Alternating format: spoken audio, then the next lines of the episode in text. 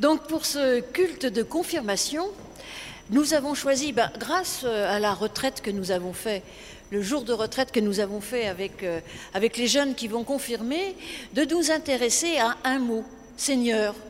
Parce qu'à chaque fois, on essaye de leur expliquer. euh, et normalement, quand on rentre dans l'Église protestante unie, on signe un papier qu'on devient membre d'une association cultuelle, un papier qui dit Je crois que Jésus-Christ est Seigneur. Donc logiquement, nos jeunes catéchumènes, puisque la, confirmation, c'est aussi l'entrée dans l'Église, c'est eux qui disent oui, je veux devenir membre, entre autres, je veux devenir membre de l'Église, devraient nous dire je crois que Jésus-Christ est Seigneur. Mais cette formulation, elle est souvent pas très bien comprise et il faut beaucoup l'expliquer. Donc, on a choisi aujourd'hui eh ben, d'essayer de vous l'expliquer et de vous dire ben, ce que nous en pensons et ce que nous proposons. Alors le problème, c'est que Jésus-Christ est le Seigneur.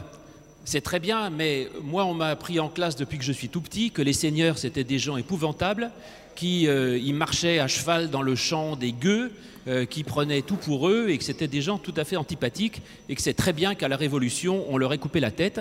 C'est ce qu'on célèbre tous les ans le 14 juillet. Donc Jésus-Christ est le Seigneur, ça, ça m'enthousiasme pas beaucoup. Alors chaque année, on est obligé d'expliquer aux jeunes, on leur dit écoutez, non mais c'est Seigneur dans le genre gentil Seigneur, voilà. C'est-à-dire le Seigneur, c'est celui euh, que l'on veut servir. C'est vrai, on veut servir Jésus-Christ. Et puis le Seigneur, euh, si c'était un bon Seigneur, il protégeait aussi ses sujets. Donc Jésus est celui qui nous protège et celui que l'on veut servir. Et tout ça, euh, je suis prêt à l'admettre. Mais ça ne suffit pas. Parce que certains nous ont dit, à juste titre, oui, mais le problème, c'est que ça pose Jésus uniquement dans une situation euh, hiérarchique. C'est-à-dire Jésus, il est très haut et nous, on est très bas. Si Jésus-Christ est Seigneur, nous, on est quand même les gueux de l'affaire. Et en fait, euh, l'Évangile nous montre souvent autre chose. Et il nous montre que Jésus, c'est certes, il nous protège et tout bien comme il faut, mais il est aussi notre frère, il est aussi notre plus proche, il est aussi notre ami. C'est ce que Jésus dit dans l'évangile de Jean explicitement. Il dit, moi je ne vous appelle plus serviteur, mais je vous appelle ami. Et donc Jésus est mon maître et aussi mon frère. Alors ce qui fait que certaines années, on a proposé aux, aux confirmants de dire, euh, je crois que Jésus-Christ est mon Seigneur et mon frère. Ah, ça c'est déjà mieux. Mon Seigneur et mon frère, oui, on a bien tout, tout à peu près le sens de l'évangile. Mais en fait, ça va pas trop non plus, pour tout vous dire. Parce que d'abord, du coup, on perd la simplicité de la formule Jésus-Christ est le Seigneur, on perd son historicité, son antiquité, et puis donc, euh, euh, tant qu'à faire de changer, on s'est dit pourquoi pas changer complètement et trouver une autre formule. Alors, c'est ce que nous allons euh, vous proposer tout à l'heure. Mais en fait, juste un mot, pourquoi est-ce que on l'utilise quand même? Cette formule Jésus-Christ est le Seigneur, si tout le monde est d'accord que c'est pas terrible. Eh bien, je pense que c'est parce que ben, c'est historique et traditionnel. Et donc, on assume son histoire. C'est un héritage, si vous voulez. Euh, Dans l'Antiquité, on, on confessait Jésus-Christ comme ça. C'est pas formidable, mais on le garde euh, par fidélité.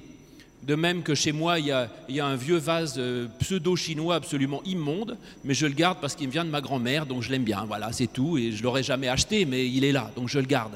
Eh bien, Jésus-Christ est le Seigneur, c'est un peu ça. C'est aussi un peu comme le symbole des apôtres. Vous savez, je crois en Dieu Tout-Puissant, Créateur du ciel et de la terre. Je vous le dis, il y a plein de choses là-dedans auxquelles je ne crois absolument pas. Je ne crois pas que Jésus reviendra juger les vivants et les morts. Je ne crois pas à la résurrection de la chair, mais à celle de l'esprit. Je ne crois pas dans plein de trucs. Donc, pourquoi je le dis quand même? Eh bien parce que voilà, ça fait partie de l'histoire, donc on assume notre histoire et puis c'est aussi un lien entre tous les chrétiens, c'est écuménique, on le dit ensemble, donc c'est à la fois historique et écuménique. Donc finalement Jésus-Christ est le Seigneur, c'est pas formidable mais pourquoi pas, on peut s'y faire. Oui. Moi, dans un premier temps, je proposerais de le garder. Parce que cette, euh, cette formulation, elle nous interroge, elle nous interpelle. Moi, elle m'a toujours interpellée, parce que finalement, c'est même en lien, euh, quand on dit je crois en Dieu, euh, le, Père Tout-Puissant, eh bien, ça pose vraiment la question, justement, la manière dont le Christ va exercer sa seigneurie. Parce que dans l'évangile, il nous est bien dit qu'il est Seigneur. À plusieurs moments, on l'appelle Seigneur, et puis euh, qu'il a tout pouvoir. Dans l'évangile de Jean, toujours au moment du dernier pas, vous savez, dans l'évangile de Jean, euh, il n'y a pas l'institution de la Sainte Seine, mais Jésus se met à laver les pieds de ses disciples. Donc il se met en position de serviteur, il s'abaisse même, on pourrait dire, euh, pour laver le pied de, de ses disciples. Et pourtant, le chapitre 13 qui nous raconte cette histoire commence par Jésus, sachant que sa mort était proche, on va dire, il et que tout pouvoir avait été remis entre ses mains. Ainsi, on nous dit à la fois qu'il a tout pouvoir, et qu'est-ce qu'il fait de ce pouvoir? Il s'abaisse pour laver les pieds de ses, disciples, il se met serviteur, presque esclave, il se met dans cette position-là. Et tout au long de l'évangile, d'ailleurs, Jésus eh bien, habite cette seigneurie, cette manière d'avoir le pouvoir, eh bien, en s'abaissant et en se mettant au service des autres. D'ailleurs, il le dit, il n'y a pas plus grand que celui qui est serviteur. Et puis il dira ensuite, après avoir lavé les pieds de ses disciples, Mettez-vous au service les uns des autres. Ainsi, Jésus nous montre une voie où finalement on peut avoir du pouvoir, on peut avoir de l'autorité, mais exercer cela dans la douceur et dans l'amour. Ainsi, il y a vraiment cela tout au long de son ministère sur les routes de Galilée. Il a guéri, il a aimé, il a aidé, il a relevé les gens et jamais il n'a essayé de dominer. Et d'ailleurs, au début des autres évangiles, Matthieu, Marc et Luc, on nous raconte cette histoire de tentation où le diable, le Satan, le tentateur vient et puis lui dit Eh bien, regarde, là, tu as tout pouvoir. Et Jésus, là aussi, refuse. Il refuse d'exercer le pouvoir pour dominer le monde, pour dominer les autres. Mais il a, en réalité, il est le Seigneur, mais il est le Seigneur de l'amour. Ça, c'est bien. Donc, ça ça me convainc assez. Et puis, euh, j'ai un autre élément à mettre au dossier pour essayer de justifier ce Jésus-Christ et le Seigneur. C'est ce que j'ai appris à la faculté de théologie, parce que les pasteurs doivent faire des études avant de parler, donc j'ai appris, je ne sais pas si c'est vrai, mais on m'a dit que en fait Jésus-Christ est le Seigneur du temps de la Bible, c'était extrêmement fort, parce que tous les membres de l'Empire romain, on leur demandait de dire César est le Seigneur, c'est-à-dire l'empereur c'est le Seigneur. Tu dois l'adorer, tu dois y croire, tu dois en faire ton Seigneur. Et les chrétiens, ils disent, taratata, c'est pas César qui est mon Seigneur, c'est Jésus-Christ. Et donc c'était très osé parce qu'il risquait même euh, la prison ou la mort, enfin c'était très dangereux. Et ça veut dire qu'il remplaçait César par Jésus-Christ. Alors ça, ça veut, nous dit quelque chose pour nous aujourd'hui. Parce qu'aujourd'hui c'est un jour d'élection, donc vous allez voter pour euh, un nouveau César on ne sait pas lequel, mais en tout cas, tout ce que cela nous dit aujourd'hui, c'est que ce n'est pas le monde politique ou matériel qui nous sauvera, et que notre Seigneur, ce n'est pas telle ou telle personnalité politique, ce n'est pas le monde matériel, ce n'est pas l'histoire euh, courante et, concrète de notre monde qui peut nous sauver, qui peut nous donner du bonheur et l'accomplissement de notre vie. Le monde matériel, de toute façon, est chaotique, et donc, de toute façon, c'est compliqué. Mais nous, ce que nous disons, c'est que ce n'est pas ce monde matériel, même si, quelle que soit la politique, quels que soient les réchauffements, quel que soit tout ce que vous voulez, ce n'est pas ça qui vous donnera sens à votre vie, c'est Jésus-Christ. Et donc, en Jésus-Christ, il y a un salut qui nous vient d'ailleurs et qui nous est donné d'une façon inconditionnelle, quel que soit le César. Et ça, je suis prêt à le dire, c'est à mon avis assez fort. Oui, moi je suis bien d'accord avec toi. Et en cela, le, christianisme, au début, s'inscrit tout à fait dans la lignée euh, du judaïsme, parce que cette question du, lien avec le pouvoir politique a toujours été au cœur euh, des, des Écritures. Et le judaïsme, comme le christianisme l'a fait, a toujours su subvertir, en fait, eh bien, c'est-à-dire se servir du langage du monde pour le retourner et pour dire qu'en fait, ils ne sont jamais soumis aux autorités temporelles. Bon, faut pas être insoumis tout le temps, hein, surtout en ce moment, mais bon, c'est. Mais en tout cas, il y, a quelque chose qui, est plus grand et auquel nous pouvons être soumis, c'est le pouvoir justement d'amour et de transformation. Et en cela, le judaïsme a été extraordinaire. Tout à l'heure, euh, c'est Kirsten, je crois, qui nous a lu Tu aimeras le Seigneur ton Dieu euh, de tout ton cœur, de toute ta force, etc., euh, etc. Ça, ça vient de l'Ancien Testament.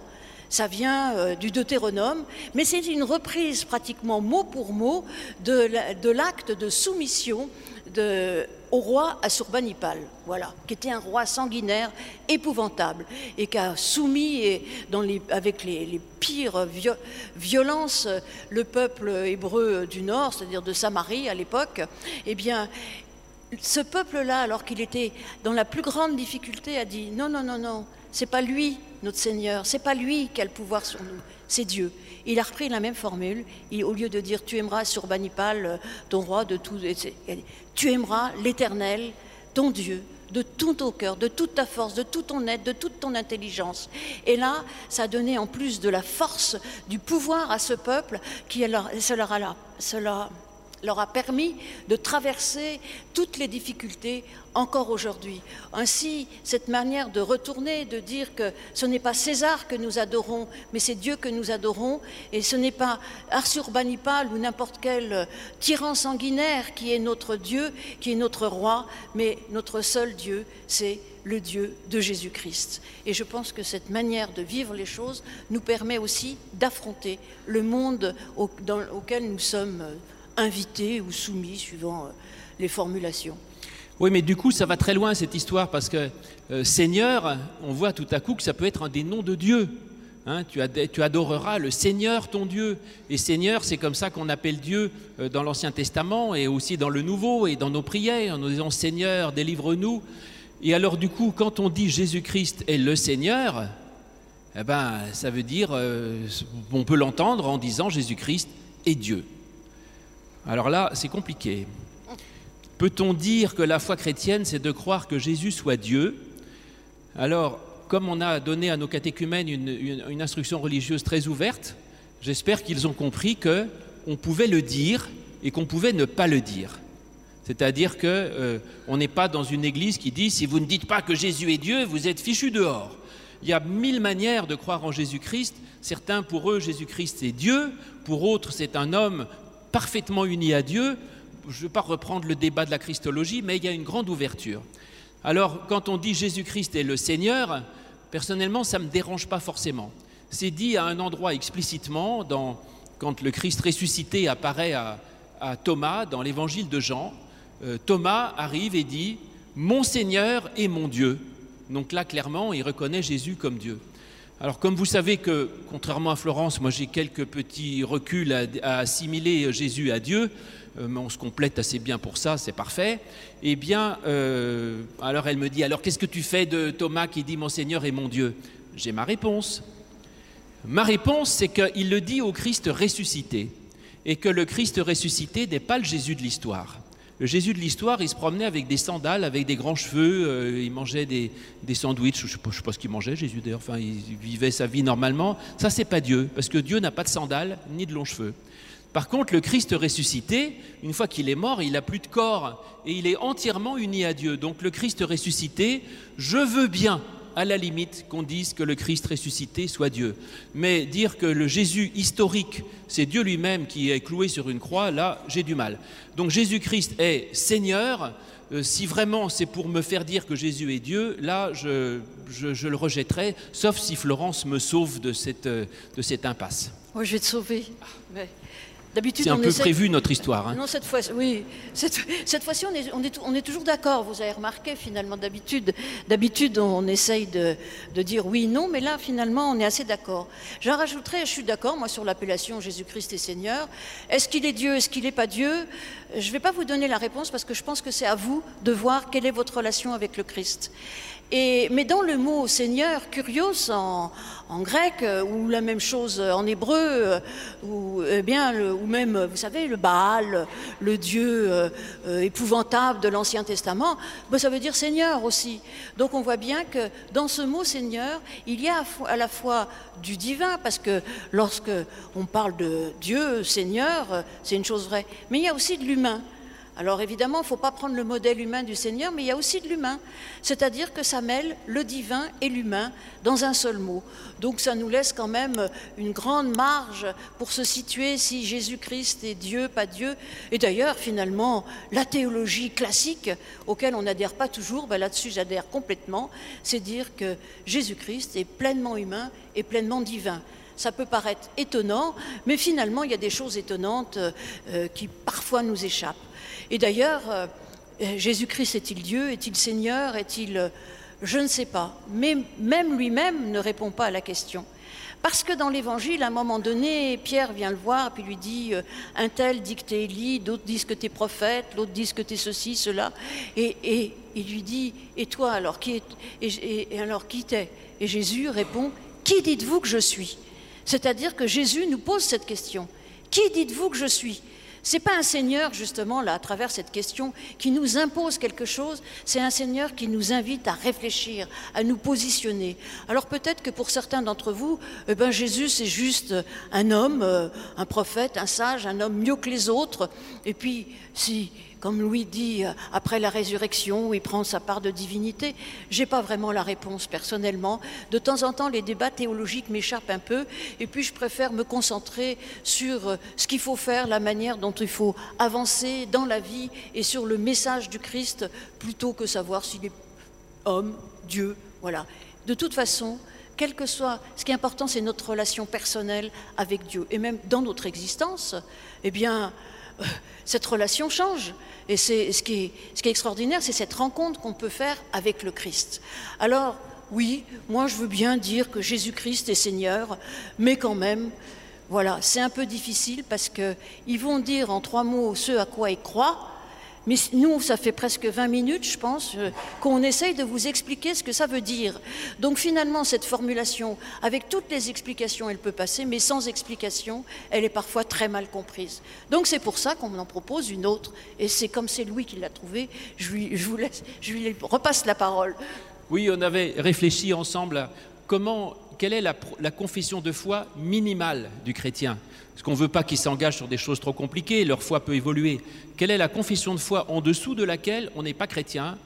Alors on avait travaillé ça là-dessus une fois, et il y a une prédication que vous pouvez retrouver sur le site euh, étoile.pro qui, qui explique ça. Et on s'était dit que finalement, la façon la plus simple et la plus minimaliste de confesser sa foi chrétienne, c'est de dire je crois en Dieu par Jésus-Christ. Voilà je crois en Dieu par Jésus-Christ. C'est-à-dire je crois en Dieu, oui, mais pas dans n'importe quel Dieu. Et Jésus-Christ, c'est celui qui est le chemin, la vérité et la vie qui nous mènent au Père. Donc c'est ce qu'on a proposé à nos jeunes. Je crois en Dieu par Jésus-Christ, mais comme on les laisse libres de confesser leur foi comme ils veulent, il y aura peut-être des surprises, on verra. On les accueille comme ils sont. Et vous aussi, vous pouvez choisir la formulation que, que vous préférez si vous voulez garder Jésus-Christ et Seigneur. C'est très bien. De toute façon, ce qui est important, c'est de croire et de vivre de cette foi.